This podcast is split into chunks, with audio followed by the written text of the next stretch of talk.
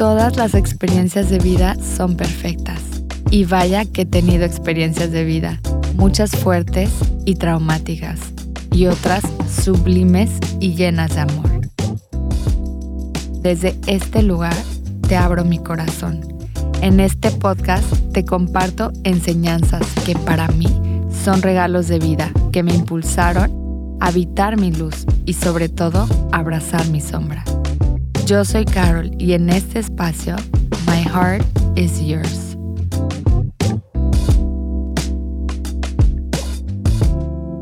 El peso de las expectativas. Las expectativas de los padres o esos sueños no cumplidos o igual esas metas o ganas de ellos de tener una visión para nosotros generan peso sobre estas expectativas y más si no son cumplidas. Como hijos sentimos que fracasamos o que nuestro amor es condicionado.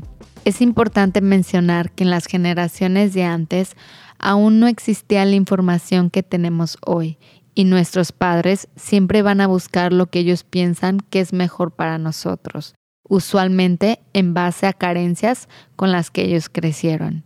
En mi caso, por ejemplo, ambos de mis padres crecieron humildes y sin recursos económicos.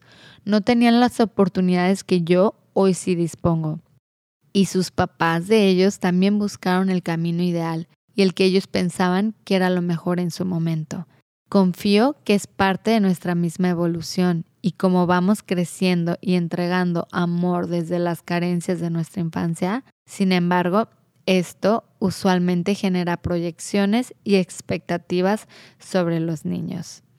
Aunque la intención viene desde un lugar de amor, la verdad es que nos volvemos egoístas al pensar que tenemos ese poder sobre nuestros hijos pues los hijos no nos pertenecen, y mucho menos para hacer de ellos lo que nosotros queramos.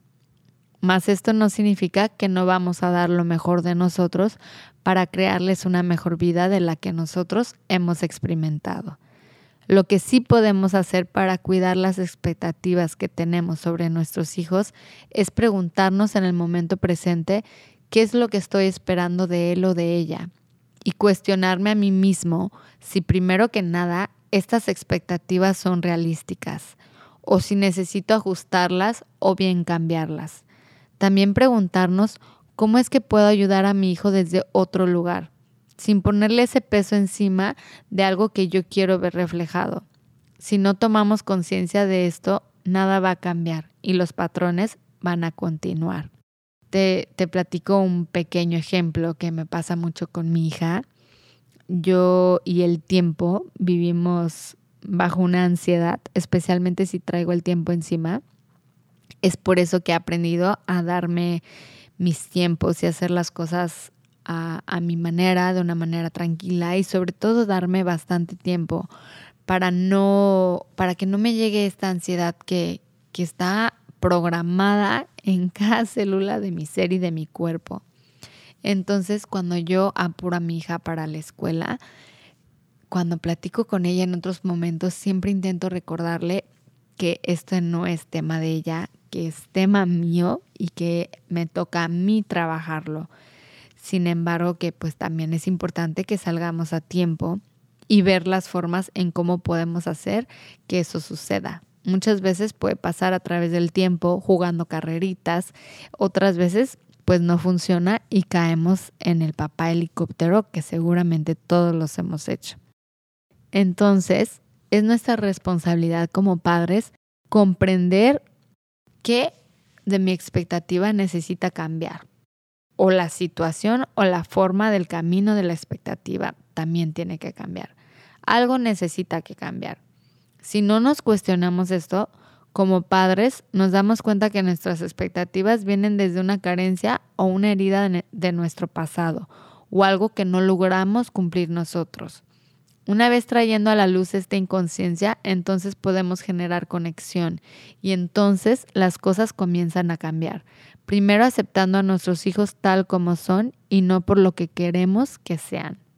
En mi hogar y en mi infancia tuve mucha libertad e independencia. Tengo una educación que quizás mis padres no pudieron tener y sobre todo tengo la abundancia de gozar mi tiempo con la gente que es más importante para mí y continuar aprendiendo sobre la evolución de mi ser para poder estar aquí compartiendo contigo. También sé que soy bendecida de poder dedicarle a mi hija tiempo de calidad, tiempo que quizás mis padres, por su trabajo duro, no pudieron darnos. Como mamá, Sabía que esto de alguna manera había marcado mi infancia y entonces, en base a mis propias carencias emocionales, yo me envolví en el estudio de las emociones para primero aprender a estar en ellas y así ser reflejo para mi hija. También cambiamos patrones generacionales del tipo de crianza, moviéndonos de una crianza autoritativa a una crianza amorosa, consciente y respetuosa. No puedo decirte con firmeza que esta es la mejor manera, Solo sí puedo compartir que, que hasta ahorita me ha funcionado. Y la verdad, mis padres también siempre nos dejaron ser y nos amaron incondicionalmente. Inconscientemente también generaron expectativas que cumplir sobre el negocio familiar, o por lo menos así lo percibí yo de niña, y esto generó en mí mucha presión y confusión entre lo que yo realmente quería o lo que sentía que tenía que estudiar. Súmale que en la adolescencia, con todas las hormonas disparadas y una sensación de no pertenecer o querer pertenecer en distintos círculos sociales, más presión de la escuela de tomar una decisión tan importante sobre tu camino de vida, más el querer hacer feliz a tus papás, son tantas cosas y realmente mucha presión. Recuerdo siempre admirar tanto a aquellos quienes tenían claro esa pasión y trayectoria de su vida para mí definitivamente ha sido un camino cambiante y he aprendido a ir con las corrientes de la vida, fluyendo en lo que se siente bien para mi corazón.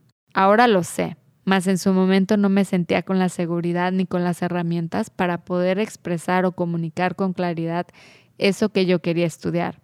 Además, era muy del momento. Veía una película y me emocionaba y me veía proyectada en eso y así como un espejo transparente iba absorbiendo lo de allá afuera en busca de mi camino. En algún momento recuerdo decirle a mi papá y a mis papás que quería convertirme en agente de FBI, quizás porque me intrigaba el solucionar problemas o la mente más allá del criminal. De las cosas que más disfrutaba era escribirle cartas al universo. En algún momento de niña, mi papá me regaló El mundo de Sofía, una novela famosa noruega escrita por Joyce Steingarder y esto encendió en mí el amor por el universo y su filosofía. Siempre me gustó escribir y de hecho apliqué a la Universidad de Victoria en Canadá para un programa de escritura y me aceptaron. El miedo y las expectativas generadas solo por mí me ganaron y al final decidí estudiar lo que era esperado. Las creencias de nuestros padres pueden muchas veces influirnos a estudiar carreras que no están alineadas con nuestra esencia seguro te vas a identificar conmigo. Y entonces decidí estudiar administración de empresas. Sentía la necesidad de aprender y estar al servicio de la empresa familiar, así como lo hicieron también mis hermanos. Seguro cada uno tendrá su propia historia por contar o quizás puedan identificarse con la mía. La empresa familiar es parte de nosotros. Crecimos con ella y esa unión y amor siempre va a existir. Sin embargo, cuando esta carrera no llenó el corazón, Continué dándole voz a mi lado creativo y expresivo, y hoy puedo estar agradecida de aportar a esa empresa desde mis talentos y fortalezas, desde la creación de conceptos nuevos, branding y storytelling. Además de finalmente, a tan unos meses de cumplir 40 años, puedo escribir y dedicarme al servicio de mi propio corazón y sobre todo a esta comunidad que va creciendo. Eso que mi alma intuitivamente siempre supo que venía a ser, solo que tenemos que desconectarnos e ir buscando nuestro propio camino. Soy Capricornio y la estructura me gusta y también tengo a Venus en Sagitario, así que yo fluyo. Soy un ser creativo que necesita su espacio y libertad para entregarse a eso que más ama hacer, a mis tiempos. Me he ido conociendo y cada vez aprendo más de mi forma en la que me relaciono con el trabajo, las relaciones y la abundancia. Con la vida nos vamos conociendo más a fondo y más si decidimos hacer el trabajo interior y de sanación. Si quieres aprender más sobre ti, podemos hacerlo uno a uno en la página de mappingtheheart.com.mx, donde puedes agendar una cita conmigo y hacemos coaching uno a uno. Espero que hayas disfrutado de este episodio tanto como yo de compartirlo contigo. Y si eres adolescente y me estás escuchando, te invito a que escuches a esa corazonada que habita en ti antes de querer hacer feliz a nadie, porque al final tú eres el ser más importante en tu vida. Y si eres un adulto como yo, haciendo un esfuerzo cada día por dar lo mejor de ti, y estás en un lugar que no resuena contigo, que no compartes los mismos valores, quiero que sepas que siempre puedes irte de lo que no te gusta. Puedes crear nuevas realidades a la par. Si estás en una situación de la cual dependes económicamente y no te llena el corazón, saber que también tienes la opción de cambiar tu perspectiva. Opciones siempre tenemos, y esto es lo más hermoso de todo. Una manera de cambiar la perspectiva de algo que no te gusta, quizás es un trabajo que viene a mostrarte algo o cómo puedes ser tú mejor persona a raíz de esto. Quizás no te guste el oficio, pero sí puedes ser la persona más amable y amorosa y llenarle la vida de sonrisas a aquellos que te rodean. El chiste es darnos permiso para explorar lo que encienda nuestro corazón. It's really not about what you're doing, if not who you're being while you're doing what you're doing. No se trata de lo que haces, sino de quién eres con eso que haces. Gracias. Amo estar aquí. Mi corazón está completo. Gracias por escuchar y sobre todo por tu presencia y regalarte el tiempo para expandir y sanar tu corazón. En este espacio sanamos todos.